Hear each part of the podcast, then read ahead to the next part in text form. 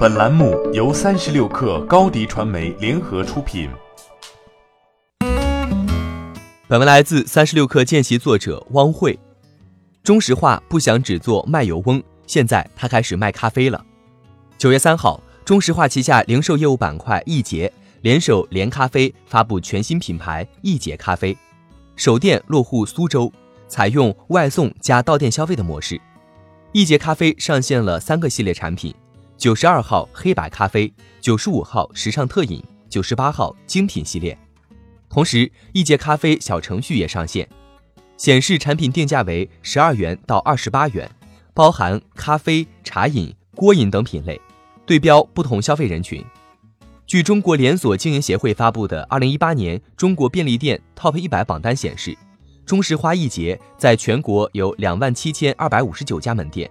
并领先于中国石油旗下的昆仑浩克一万九千七百家门店，起家于广东的美宜佳是第三名，门店数为一万五千五百五十九家，即使第三也远远拉开了与第四名的差距。排名第四的苏宁小店为四千五百零八家，而都市人群熟悉的七幺幺和全家仅仅分别位列第七和第十名。同时，随着消费升级。瑞幸们烧钱培养和催熟国人饮用咖啡的习惯，而细分品类的现磨咖啡也是一个非常有潜力的市场。据前瞻研究院数据显示，在咖啡消费结构上，国人的速溶咖啡消费占比八成，现磨咖啡比例仅有百分之十六。但是全球市场几乎正好相反，现磨咖啡消费比例达百分之八十七。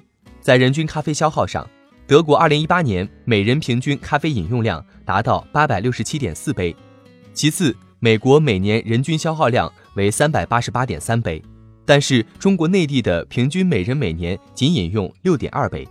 细分到现磨咖啡，每人每年消耗量仅一点六杯。相较咖啡成熟国家消费频率，中国消费者的咖啡消费频次有待挖掘。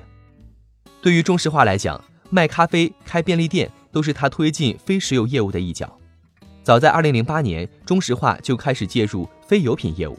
成立了易捷，而自二零一四年中石化启动混改以来，易捷则步伐更快，成为集团新零售的抓手，与大润发、西藏卓玛泉、顺丰、京东、阿里、腾讯等多家企业合作，不断完善自己的供应链、物流、电商系统。